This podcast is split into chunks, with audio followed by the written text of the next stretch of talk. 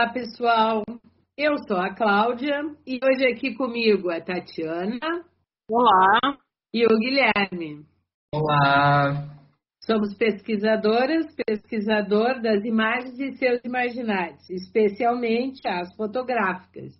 E nessa primeira temporada do nosso podcast, nós estamos nos dedicando a discutir sobre as produções pictóricas do artista estadunidense Eduardo Hopper.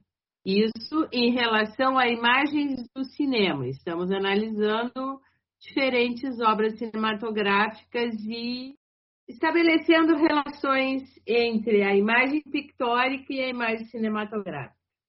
Se você chegou aqui pela primeira vez, eu aconselho que pare, volte e escute o, o primeiro episódio. Porque nesse episódio nós abordamos resumidamente a vida e as características da obra do artista. Quando nós iniciamos o planejamento da programação dessa temporada, nós inicialmente organizamos uma lista de filmes que nós achamos que seriam adequados para estabelecer as relações sobre as quais eu falei até esse episódio, nós estávamos né, mantendo é, essa linha que nós tínhamos previsto, das mais antigas às mais contemporâneas, né, produções cinematográficas. Com exceção de Shirley, que é o nosso primeiro filme discutido, porque esse abarca diretamente a produção do Hopper, então nós achamos que seria interessante abordar esse filme em primeiro lugar. Mas, entretanto, para esse episódio de hoje, nós decidimos abrir uma exceção, digamos assim, resolvemos furar a fila, porque nas pesquisas realizadas para a elaboração das análises, surgiu uma produção recente e diretamente relacionada ao filme Janela Indiscreta, que foi discutido no segundo episódio. Trata-se do curta-metragem In My Room, da diretora franco-senegalesa Matt Diop, com aproximadamente 20 minutos de duração. O curta ele foi filmado durante a quarentena na cidade de Paris, no apartamento da diretora. Então já essa é uma identificação que nos coloca numa situação semelhante à situação da diretora. Isso é uma coisa que também chamou a nossa atenção por ser uma obra recente e por ter sido feita, filmada no período da pandemia, que aqui para nós ainda se mantém. Então, nesse sentido, a obra da diretora Matt Diop ela aborda questões que são inquietações com as quais nós também, ou muitos de nós também podem compartilhar. O curta está disponível tanto no MUBI como no YouTube. Ele é patrocinado pela grife de roupas femininas Mil Mil. Eu agora só quero destacar alguns elementos que nós estabelecemos diretamente com Janela Indiscreta e com a obra do Hopper. Já na cena de abertura, com a diretora abrindo as cortinas das janelas do seu apartamento, é impossível não relacionar a cena inicial do Janela Indiscreta, né? Porque é praticamente a mesma cena. Ali já está colocado em pauta a questão do olhar voyeur, né, que é tão explorado por Hopper, né, e que é o mote do Janela Indiscreta. E isso logo coloca em pauta também outras questões formais da estética das cenas, com relação tanto ao Janela Indiscreta como à obra do Hopper, que é a questão da, das cenas de interior. Ao assistir o, o curta, tem uma cena que, assim que eu vi, me remeteu a uma obra do Hopper intitulada Morning Sun, de 1952. É um, uma obra conhecida que está circulando muito pelas redes sociais ultimamente. Ela mostra uma mulher sentada na cama sobre a luz do sol, olhando através da janela. No curta, a diretora está sentada no beiral da janela, mas ambas, tanto a obra do Hopper quanto esta cena do curta, elas nos passam uma sensação de solidão, mas uma associação, uma sensação que ela é ambígua. E que no caso da Matt Diop, ela se confirma, porque realmente ela está confinada em função da pandemia e nós podemos identificar que sim, que aquela mulher ali, ela sente solidão, ela está sozinha. Uma outra questão que também é possível identificar e que é um tema muito explorado por Hopper é a questão do vazio existencial. O Hopper discutia essa questão do vazio existencial como uma crítica recorrente à vida moderna. A diretora, ela traz uma outra questão. Em My Room, a diretora preenche a sensação de vazio que muitos de nós estamos sentindo, no meu entender, através do exercício de introspecção e do revisitar memórias, especialmente a memória de sua avó. Ou seja, é, ela transforma aquele momento de solidão como um momento de pensar e de revisitar a sua própria história.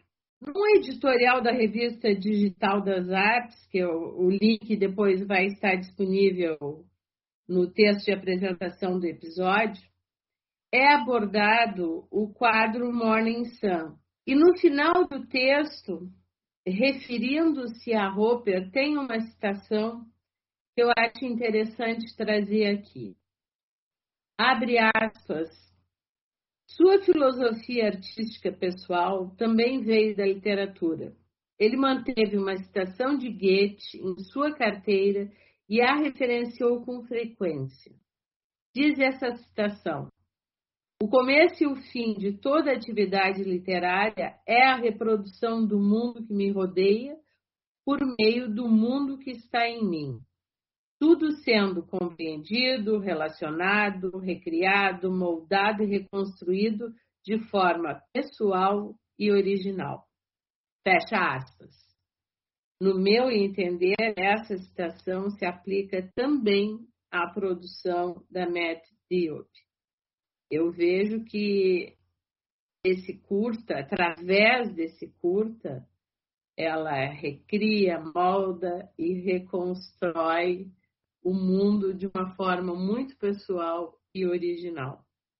Antes de passar para Tatiana, eu gostaria de destacar outro elemento que é explorado no curta e que não aconteceu de forma tão relevante nos filmes que nós analisamos anteriormente, que é a questão da música, ou melhor, a presença da ópera La Traviata e se transforma quase num personagem do curta. Mas sobre isso eu não vou dar, falar nada, isso aí eu vou deixar que o Guilherme, que é um fã de ópera inveterado, vai falar com muito mais conhecimento. Tatiana, passo para ti. Bom, a Matt Diop, então, é uma atriz e diretora franco-senegalesa. Ela nasceu em Paris, na França, em 1982. Ela é uma diretora ainda jovem, né, e que tem uma produção considerada pequena, digamos assim. Então, Atlantique é o único longa da carreira da, da Matt Diop. O resto dos créditos dela são de curtas metragens. Ano passado, então, é um, é um longa do ano passado. Ela ganhou o grande prêmio do, do júri em Cannes, sendo a primeira mulher negra a competir pela Palma de Ouro e ganhar um prêmio no festival. Esse longa dela, que está disponível na Netflix atualmente, retomou o tema do primeiro curta documentário que ela fez, chamado Atlânticos, de 2009, que está disponível no MUBI, em que ela, nesse curta, entrevistou senegaleses que arriscavam sua vida no mar ao tentar imigrar para uma vida melhor na Europa. No longa de 2019, ela já foca nas pessoas que ficam, no caso, principalmente as mulheres, e como essas jornadas impactam a vida delas. Né? O curta que então nós vamos discutir, o In My Room, ele faz parte de uma série chamada Women's Tale, criada então pela marca de moda Miu Miu, de roupas e acessórios para mulheres, que é uma subsidiária da Prada. Pelas informações que eu encontrei na, na, internet, a única exigência da New Mill é que as personagens utilizassem roupas da marca. De resto, as diretoras tinham total liberdade para criar. Esse projeto tem acontecido desde 2011 e a Miu Miu tem comissionado dois curtas por ano. E todos são dirigidos por mulheres. Entre as diretoras, a gente tem nomes consagrados como a Ava DuVernay, a Agnes Varda, a Lynn Ramsey, a Naomi Kawase, Chloe Sevigny, entre outras. Propostas muito diferentes, né, tanto estéticas quanto temáticas, sobre questões de feminilidade e moda. E acho também legal acrescentar que é uma oportunidade para a gente conhecer essas diretoras, quem não conhece, né, e ir atrás de outras produções que elas tenham feito. Algumas não são tão conhecidas também. Então, como a Cláudia falou, esses curtas estão disponíveis na plataforma MUBI, mas também no canal da Mil Mil no YouTube. E realmente eu não conheci esse projeto e fui tomar conhecimento a partir da divulgação do curta da Matt Dilp, que foi uma diretora que me chamou a atenção ano passado pelo por esse filme que eu gostei muito. E aí a partir disso, então, eu comecei a ver os outros curtas, né, do projeto. O In My Room, então, é o vigésimo da série e ele estreou no último Festival de Veneza, no dia 6 de setembro de 2020. Então, como também a Cláudia falou, ele é, é um curta que vai explorar essa vida dela em quarentena, dentro do apartamento, em que ela observa a vida fora dos vizinhos, né? Tem muitas cenas dela captando imagens nas janelas e escutando aí as gravações de entrevistas que ela fez com a avó nos últimos anos de vida. Eu não encontrei entrevistas com a Matt Dilp falando sobre esse curta, mas encontrei uma fala dela que está num site do Grupo Prada, que eu vou disponibilizar nas notas do, do, do episódio. E eu fiz uma tradução livre e gostaria de então ler para vocês. Abre aspas. Quando a Mil Mil me propôs fazer um filme para Women's Tale durante o confinamento, em meio a uma crise social e de saúde, Pensei que era um exercício muito delicado, mas também um desafio que me confrontaria com questões essenciais sobre minha prática como cineasta. Qual história poderia contar agora, com meios mínimos, sozinha em meu apartamento, que ressoasse com o que o mundo está passando e ao mesmo tempo ser algo íntimo? De fato, eu já tinha começado um filme caseiro, filmando meus vizinhos em confinamento à noite, da janela do meu 22º andar de um prédio no 13º distrito de Paris. Depois de quase um ano promovendo meu filme Atlantique ao redor do mundo, eu pude finalmente estar sedentária e de forma livre retornar à essência do meu relacionamento com o cinema, onde tudo começou, o ato de filmar. Mas a fonte do filme que eu estava concebendo era em sua maioria na descoberta de gravações de áudio que fiz de minha avó Magi e que estava escutando pela primeira vez. Nossas conversas foram gravadas durante os últimos três anos de sua vida elas aconteceram em uma pequena sala de seu apartamento, onde ela vivia sozinha e em confinamento por mais de 20 anos. Da mesma forma que houve apenas um momento tão único como um lockdown para eu explorar este material íntimo. In My Room foi o único filme que se impôs para mim naquele momento, que realmente valeu a pena ser feito, ser compartilhado. E fecha aspas. Então, eu achei interessante essa fala, exatamente porque ela apresenta os principais elementos que, que estão no curta, né? E uma das referências é a obra, então, La Traviata. E aí o Guilherme vai nos contar um pouco sobre essa obra e de que forma, então, a gente pode estabelecer relações com a própria história que a Matt Dilp eh, nos contou, né? E a, e a ópera.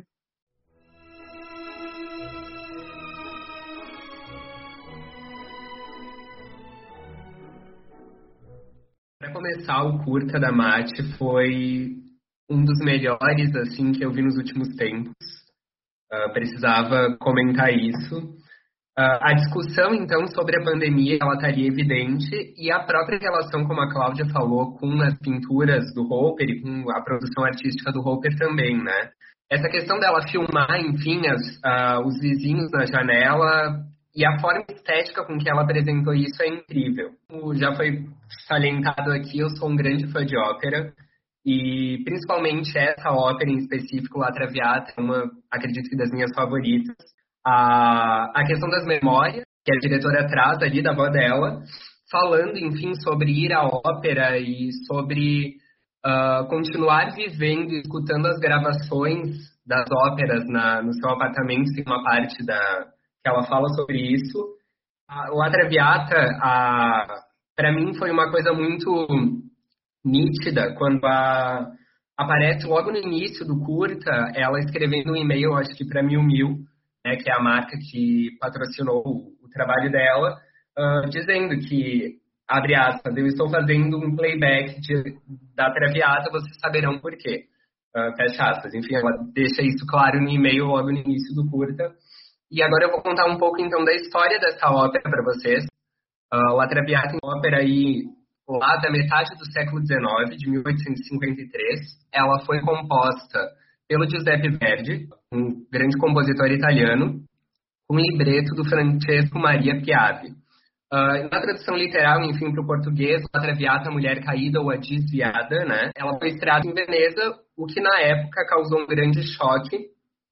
E para se adaptar à censura veneziana, porque ela é uma ópera inspirada num livro chamado A Dama das Camélias, do Alexandre Dumas Filho, de 1848. Por conta dessa questão temporal de ter sido lançada um pouquinho tempo depois do livro, ela abordava uma questão da época e falava sobre uma cortesã que realmente existiu, que era Marie Duplessis, uma cortesã parisiense, uma das grandes musas aí da alta sociedade da época.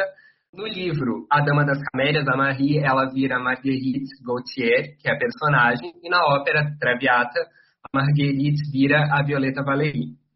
Vou fazer um pequeno resumo, então, dessa ópera para vocês. Literalmente, o resumo da ópera. É uma ópera que se passa em três atos, podendo ser encenada também em quatro.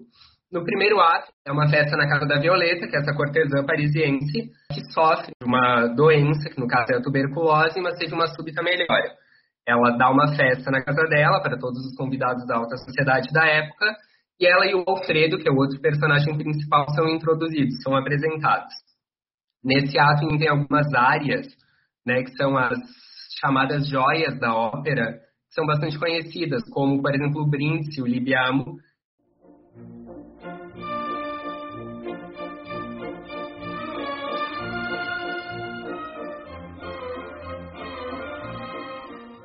segundo ato, então, uh, a Violeta e o Alfredo ficam juntos e eles se mudam para a casa de campo dela. Sai dessa cena parisiense que ela estava inserida. Ela recebe a visita do pai do Alfredo, que é o Germão. O Alfredo, enfim, salientando, ele é um burguês da alta sociedade da época, ele vem de uma família de um certo renome e posses.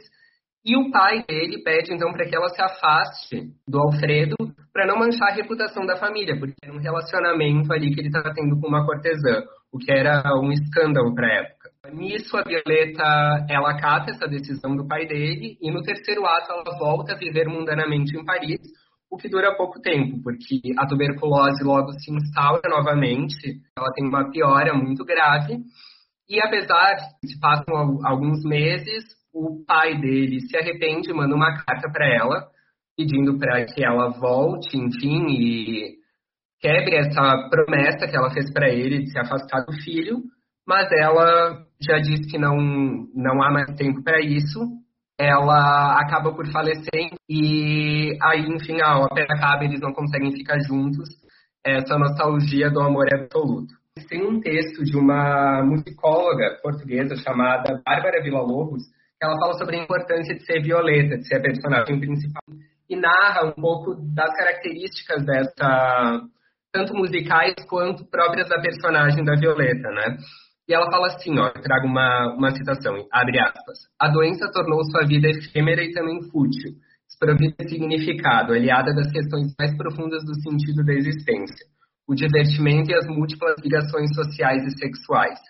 Enfim, a ópera ela passa sempre nesse dualismo entre o público e o privado, o íntimo, né, a questão íntima, porque elas, uh, todas as cenas da ópera elas são uh, passadas dentro do apartamento ou do apartamento da Violeta ou dessa casa de campo, mas ao mesmo tempo que esse é um espaço íntimo, também é um espaço público, porque, enfim, ela era uma cortesã e se davam grandes festas ali para toda a sociedade da época. Isso entra diretamente com a Mate por nos trazer essas memórias da avó dela, que eram tão íntimas, e ela acaba tornando isso público, se a gente parar para pensar, transformando isso no filme, e a própria relação dela com a ópera, enfim, eu achei fantástico a, as cenas que ela encena a ópera dentro de casa. Eu me senti muito contemplado, porque muitas vezes eu, durante esse período de isolamento, acabei ouvindo as óperas que eu gosto aqui em casa também, e cantando junto com elas. E como uma forma também de quebrar essa monotonia, né? Eu acredito que o curta, ele faz esse jogo o tempo inteiro de mostrar ela isolada. Ali tem aquela cena, como a Cláudia falou, dela sentada na janela, mostrando essa solidão que ela está sentindo por estar ali isolada, mas também essas quebras junto com a ópera e como uma forma de quebrar essa monotonia, né, desse período. Eu vou deixar um texto no, no aqui na descrição do podcast que eu achei bastante interessante para quem quiser conhecer um pouco mais sobre o La Traviata, sobre a ópera que ela traz, que fala um pouco sobre a, a La Traviata e, e, o contexto da, da época, né, a, a ética burguesa por essa questão também eles se relacionarem com uma cortesã, com uma, em francês, uma demi-mondaine, né, uma mulher da vida, isso feriu muito a ética burguesa da época, porque por mais que se conhecia essas mulheres, elas eram muito conhecidas, elas frequentavam esses ambientes da elite, as óperas, os teatros, enfim, permeavam pela sociedade, não era um assunto muito falado, não era algo que se abordava. Trazer isso no livro e depois o Verdi expor e jogar isso na cara da sociedade da época com a ópera, isso ficou escancarado. Assim, e esse texto, ele sintetiza essas questões, eu vou deixar na descrição. E eu também vou recomendar duas gravações da ópera, uma é em vídeo, em filme, vou deixar os links na descrição, o soprano Anamorfo, de 67, e a grande gravação que a Mate, inclusive, eu acredito que ela utilize essa gravação para no curta, que é uma gravação de 58, feita ao vivo no Teatro Nacional de São Carlos, com o soprano Maria Callas no papel principal. Eu acredito que ela usou essa gravação. Uh, como eu escuto ela várias vezes, eu consegui identificar alguns trechos que possivelmente são dela. Eu acho que a discussão da Traviata continua muito atual. Né? Porque pela história que tu contaste, eu assisti a peça de teatro baseada no livro, nunca assisti uh, a ópera propriamente, não vi nem o filme, a Tatiana viu o filme, mas eu não tive tempo de ver. Mas o tema realmente fantástico, continua atual 2020. Mas então, essa a ópera é esse elemento, né? Esse personagem que vai modulando todas as ações do curta-metragem, que eu também, assim como o Guilherme, achei fantástico. Realmente é um curta-metragem como eu não via há muito tempo, a qualidade. Mas eu só quero destacar aqui uma fala da, da avó dela, da gravação, né? Porque o que nós escutamos de, de diálogo no filme são os diálogos gravados que ela gravou. E tem uma fala da avó dela que eu acho que sintetiza uma outra questão que eu não tinha falado ali no início e que esse documentário nos confronta, que é a questão da finitude humana, que é um tema né, muito atual. A, a situação pandêmica nos colocou de cara, cara a cara, olho no olho com a finitude. E eu vou só trazer aqui essa fala da avó para vocês fazerem o gancho aí e acrescentarem. Num determinado momento, a avó dela diz: Não temos tempo para viver. E estamos aqui. Não fazemos nada. Os dias passam. Ai, eu me senti tão representada por essa fala. Não sei você. Foi bom que tu mencionou essa fala, porque eu não sei se o Guilherme vai concordar comigo, mas quando uh, depois que eu vi o filme que esse que ele mencionou da década de 60 e aí conheci realmente a, a história porque eu não conhecia, uh, eu relacionei muito e eu acho que existe uma possibilidade da Dilp ter feito essa, esse entrelaçamento com a própria história da Violeta, porque no final, quando o, o pai né, e o Alfredo retornam, e, e ele pede o perdão, e, e, eles, e, e, o Alfredo quer, no caso, retomar a relação, e ela diz, não há tempo, né? Eu não sei exatamente o que ela fala, assim, né? O Guilherme pode me ajudar melhor, mas é, é tem essa noção de tempo. E, claro, é, são vivências completamente diferentes, porque no caso a Violeta na ópera ela é uma mulher jovem e a no caso a avó da da Matty Dupe não é, mas uh, a gente também uh, fica naquela noção do, do tempo que passou e, e aqueles 20 anos que são muito, enfim, não estão uh, muito misturados ali, porque ela está naquele isolamento, a gente não sabe, né? qual, qual, é a percepção de tempo que ela no final da vida tinha. E a própria relação dela com a ópera tem uma, uma ligação, eu vejo muito com a memória, né? Porque ela cita a ópera em relação aos pais, o quanto, ela, o quanto os pais gostavam de ir à ópera, o quanto, enfim, ela queria ir à ópera e aí a, a Mate Dilpe oferecia para elas saírem e ela sempre, né, uh, não, não aceitava, enfim, aquele isolamento ali, a gente não, não tem detalhes do que, que ela estava passando. Mas aí eu não sei o que, que o Guilherme achou sobre essas questões, porque eu, isso me, me, me, Depois que eu revi o, o, curta, depois de ter visto o filme, me, me passou essa questão. Eu concordo totalmente, Tati. Eu acho que tanto curta e a escolha dela de ter trazido a Traviata além da, das gravações da avó, porque essa ópera, enfim, em específico, ela trabalha muito com a questão da finitude, né? Que nem falasse da personagem da Violeta. Uh, Para começar, enfim, o início da ópera, não sei se você percebeu no filme, esse de 67 que a gente assistiu, que eu recomendei aqui, vai estar na descrição. No início, a Violeta ela tá acordando como se fosse de um sonho e aparece o relógio. Esse relógio ele tá uh, com o ponteiro indo ao contrário, como se ela estivesse retomando as memórias da vida dela. E o start da ópera, quando começa a música mesmo, o relógio começa a ir no tempo horário e é como se ela voltasse, enfim, àquela memória. Como se ela tivesse morta e voltasse à vida. Como um, um eterno looping, assim. A ópera, ela, eu vejo ela como um eterno looping. No final ela morre depois ela continua morta e até que começa a música de novo, quando a ópera é novamente encenada, é como se ela vivesse novamente.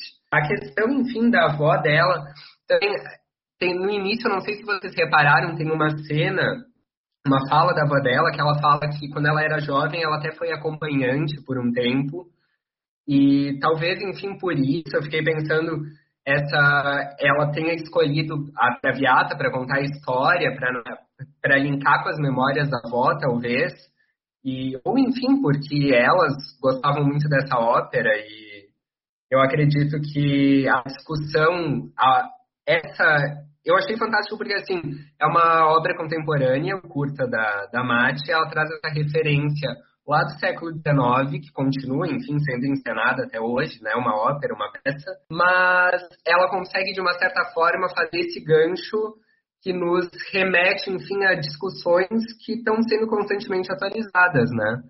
Essa questão da finitude da vida, como a Cláudia falou, da, da pertinência da, da ópera do Verdi, nessa questão do, de jogar na cara da elite, a, entre aspas, a podridão dela mesma, todo mundo conhecia essas demi-mondaines, essas acompanhantes, todo, elas permeavam a sociedade, mas quando isso foi exposto ao público por meio da arte, isso prontamente foi censurado. Eles tiveram que modelar a ópera para se passar um século, um século antes, porque foi um grande disparate. E o quanto essas questões continuam reverberando aí, o quanto a sociedade não, não quer ver o que a, o que a arte expõe, o quanto isso continua sendo censurado, eu acho que aí temos pano para manga para entrar em um monte de discussões, né? Mas enfim, vou deixar vocês falarem para eu não ficar me prolongando tanto. É, uma outra coisa que assim é, é uma finitude da, da avó, né? Que no caso estava doente e a gente também não sabe, né? E essa doença é provavelmente talvez um Alzheimer, porque ela fala muito na memória, né? Que ela se esquece e que não, não lembra das coisas, a perda da noção do tempo, mas é a finitude também de todos nós, né? Diante dessa pandemia, né? Que a gente está tá, uh, se colocou de frente com uma situação muito enfim, que pelo menos pessoas da minha geração eu acho que nunca tinham passado por algo assim. E eu acho que tem isso no, no, no curta também, que é a finitude da avó, mas também a Mati Diup, né, e todos nós ali dentro dos, de cada um dos seus apartamentos, se confrontando com o perigo que existe se a gente, no caso, sair, né? E eu até tava ali um, um artigo que saiu no Guardian, que eu vou deixar nos links das, da, nas notas do episódio, que ele faz essa relação do Hopper e, do, e com a Covid, isso saiu lá em março. E ele vai dizer que a quarentena ela acabou dando um significado meio assustador para os quadros do Hopper, né? Então que a gente praticamente está vivendo nesses quadros pela questão do isolamento, cada um né, nas suas janelas, a perda do contato humano e o como e quais tipos de efeitos, né? Talvez muitos negativos podem ocorrer a partir dessa, dessa experiência social que a gente está vivendo, né? E que é um isolamento que não é por escolha. E aí eh, eu fiquei até pensando, a, a, no caso da avó, a gente não tem detalhes, mas aparentemente ela não quer sair, né? E aí a, a Mati Diop vivenciando um outro momento que ela não poder sair por causa da quarentena. Eu fiquei pensando nisso, né? E como ela expõe isso no curta, a partir da, do cotidiano dela e, e da, da captação das imagens aí dos vizinhos. Pois então, eu estava pensando na, nessas filmagens que ela faz dos vizinhos, né? Fantástico, que é uma relação direta com Janela Indiscreta. Só que, claro, ele está fotografando, ela está filmando. Mas é fantástico, é fantástico. Né? E o elemento da janela, que é um elemento rouperiano por excelência, quer dizer, o que nos sobra agora é olhar através da janela, né? ficar exercitando a imaginação a partir do que nós conseguimos ver, né? Porque não é muito o que a gente pode ver, o alcance da nossa janela não é tão grande assim. E uma coisa que me chamou a atenção, que é diferente da paisagem apresentada no Janela Indiscreta, que no Janela Indiscreta se descortina uh, na frente da janela do personagem um condomínio, né? diferentes casas, tem um pequeno edifício, mas tem casa, terra, dois andares, enfim. E o que se descortina da janela dela é, meu Deus, é a selva de pedra.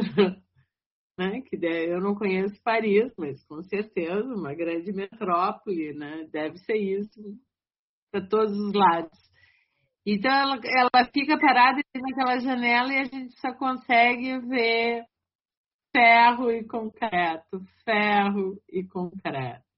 É, exatamente, Claudio, quanto ela nos mostra uma outra visão de Paris, né? Que a, que a nossa imagem não tem, enfim, essa Paris nova, desses prédios. E eu acho interessante que na parte em que ela faz o playback de La Traviata, que ela tá com aquele vestido chiquérrimo da Mil Mil, cheio de bordados. Uh, no final ela filma a janela, né?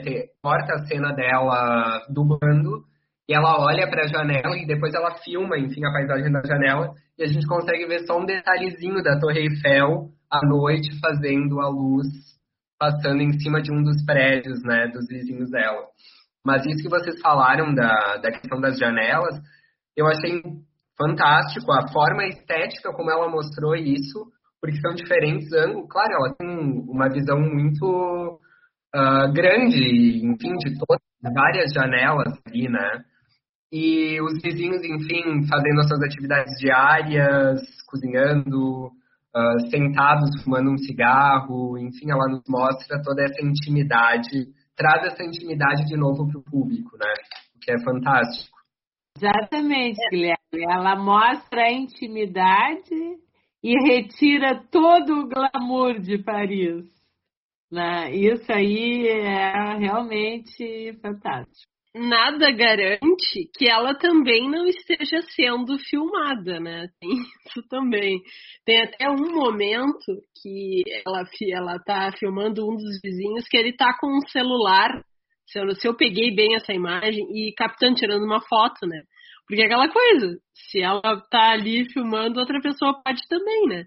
E me remeteu àquela fala da Olivia Lang que eu trouxe no episódio do Janela Indiscreta, que é aquela tensão entre isolamento e exposição, né? Que eu acho que ela traz isso muito bem, né? Na representação aí daquela vida, daquele cotidiano dela, um momento de tédio, e aí a coisa de ir na cozinha, tem duas cenas que ela abre a geladeira, e a gente se identifica muito fácil, né? Porque, enfim, chega aquele momento que a gente não sabe o que vai fazer, ah, vamos comer.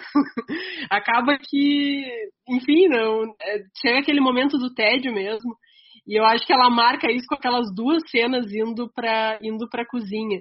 E a cena da Traviata eu, eu também gostei bastante. E tem aquela outra que ela dança com uns, uns um, também ela usa uma roupa diferente, não sei se é da Mil Mil, talvez seja. E, e aí ela bota um globinho assim para simular uma festa. Eu achei aquilo bem, bem divertido também, né? Já que ela não pode sair, ela criou a, a própria festa no apartamento. Exatamente, achei super glamourosa essa parte do, do tédio dela indo na cozinha, indo até o frigobar com aqueles saltos vermelhos enormes. E sobre isso, eu estava lendo, eu até vou deixar na descrição aqui do podcast, uma pequena indicação, enfim, crítica de uma doutoranda em cinema chamada Stefania Amaral, que ela fala, enfim, que, abre aspas, a performance glamurosa da ópera La Traviata, de saltos vermelhos e roupas da Mil Mil, luzes neon no chão, a breve festa exibicionista ajuda um pouco a driblar o tédio, que retorna em seguida e pede uma garrafa no frigobar. E é exatamente isso, assim. Acredito que para a maioria das pessoas que estão vivenciando, enfim, literalmente esse período que a gente está vivendo, esse período atípico, caótico, muitas vezes, entediante, vai se identificar muito com esse curta da... Esse foi o meu, a minha primeira relação com o curta, assim, quando eu assisti pela primeira vez, eu logo me identifiquei, enfim, parece as coisas que eu faço dentro de casa, e é isso, ela traz isso para o público. E, e tem uma, uma coisa que eu, eu ri sozinha, eu até comentei com a Cláudia, que é, porque nos e-mails que ela troca, ela diz que, que ela ainda. É, primeiro ela diz que ainda não sabe direta, direito como é que ela vai utilizar as roupas da Mil Mil, mas que ela tem ideia, e ela menciona né, a Traviata. E aí, em algum e-mail, se não me engano, mencionar as roupas foram enviadas para ti. Algo assim. E aí eu pensei, bah, podia ter uma cena dela limpando a sacolinha da Mil Mil com álcool gel, né? Eu só fiquei pensando nisso. Exatamente, eu fiquei, eu fiquei assim, quando apareciam os e-mails eu tentava ler tudo, porque alguns eram muito rápidos ali, aquela cena, para conseguir entender.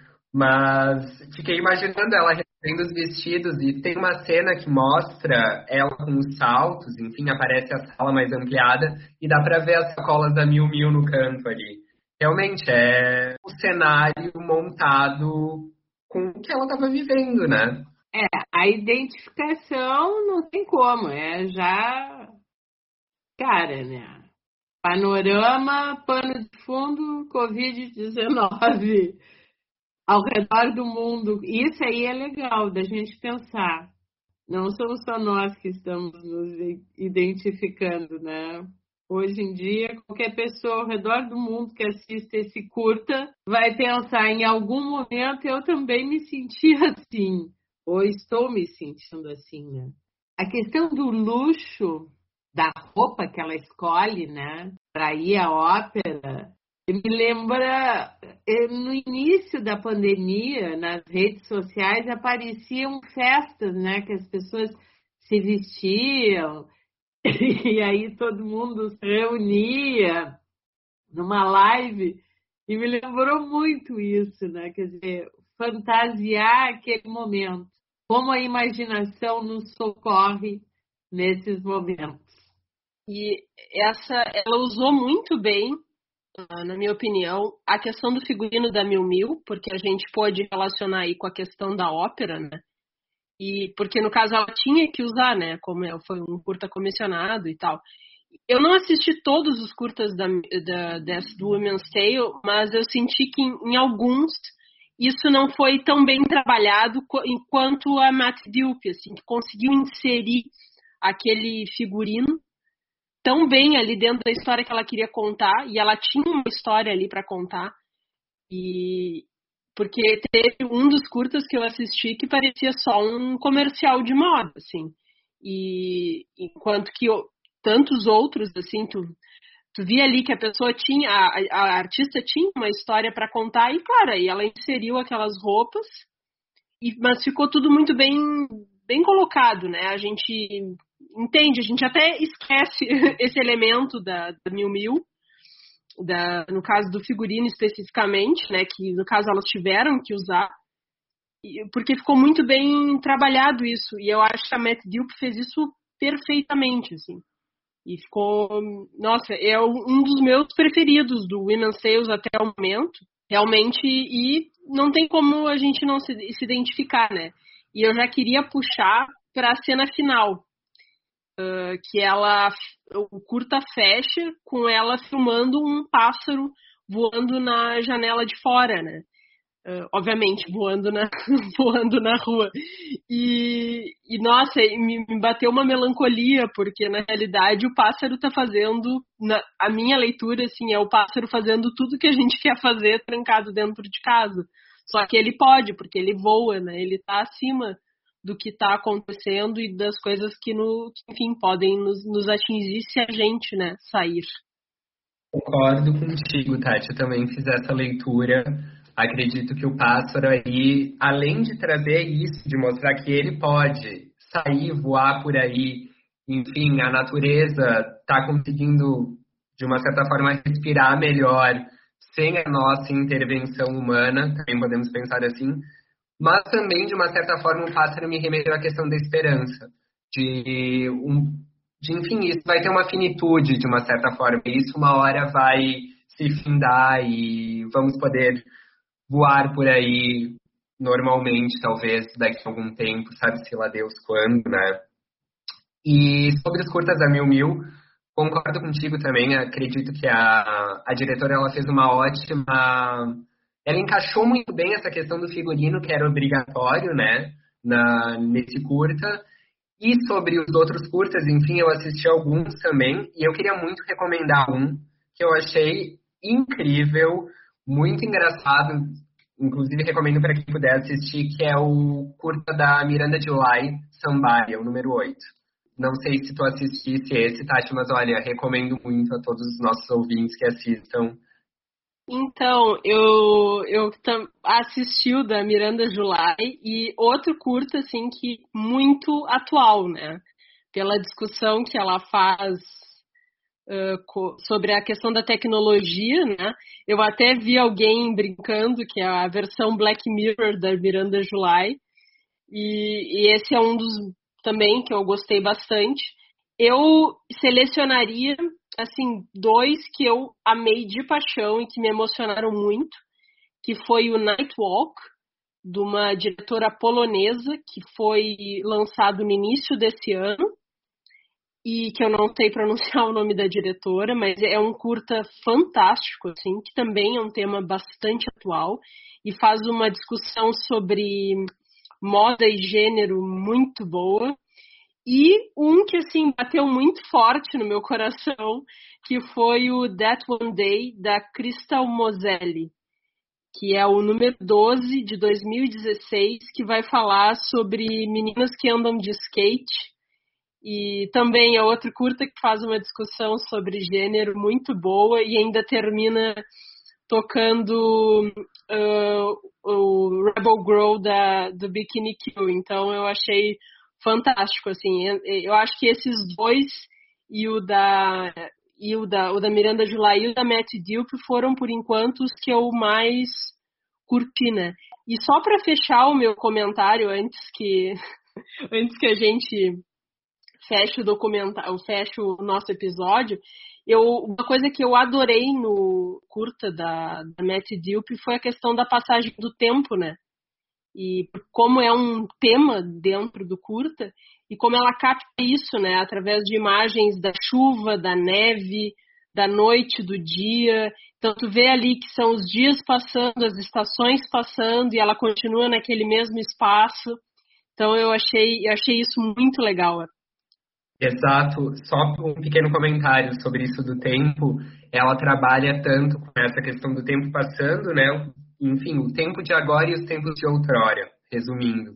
E isso é fantástico, tanto o tempo das memórias da avó dela, quanto esse o tempo, enfim, da traviata da personagem, como a gente discutiu, e esse tempo, né, de agora da pandemia que está intrínseco ali eu acho que nós conseguimos dar para quem nos escuta um excelente panorama, não só desse curta que nós discutimos, mas do conjunto. Eu não uh, assisti tantos quantos a Tatiana assistiu, mas eu assisti Night Walk e os meus estudantes vão, vão assisti-lo também, porque eu achei assim um primor. Realmente, a discussão de gênero que traz é, é uma pérola. São, se eu não me engano, é bem mais curto, eu acho que são cinco, seis minutos. Bem curtinho, né? Esse que nossa esse que nós analisamos hoje tem 20 minutos.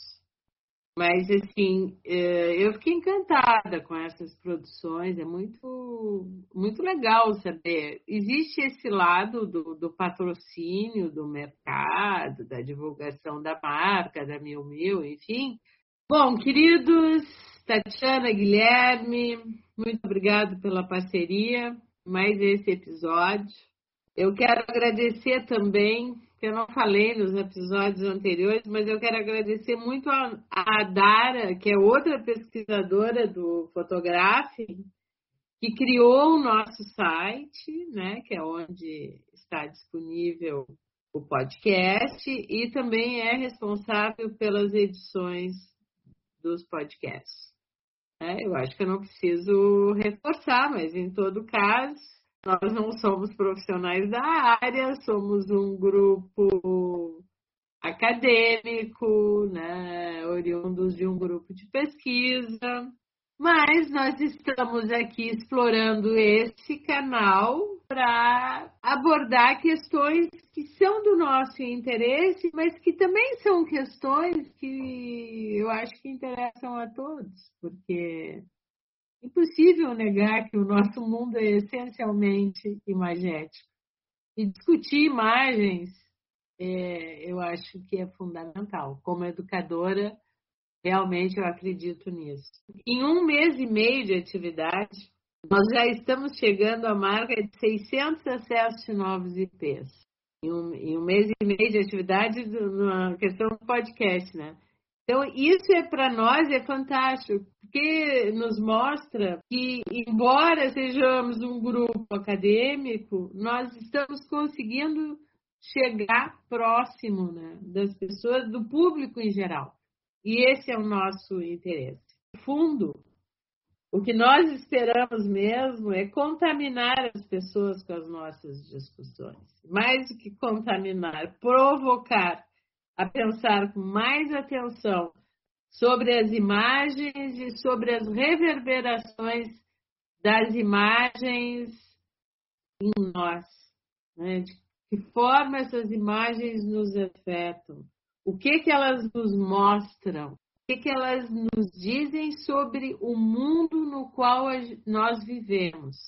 Todas essas questões são questões caras ao fotografem nas suas pesquisas acadêmicas convencionais e nós achamos aqui nesse podcast uma forma de tentar cutucar os nossos ouvintes a pensarem com mais carinho acerca das imagens, em especial sempre as fotográficas. Foi muito bom estar com vocês, pessoal. Até o próximo episódio de Edward Hopper e o Cinema, em breve. Tchau, pessoal!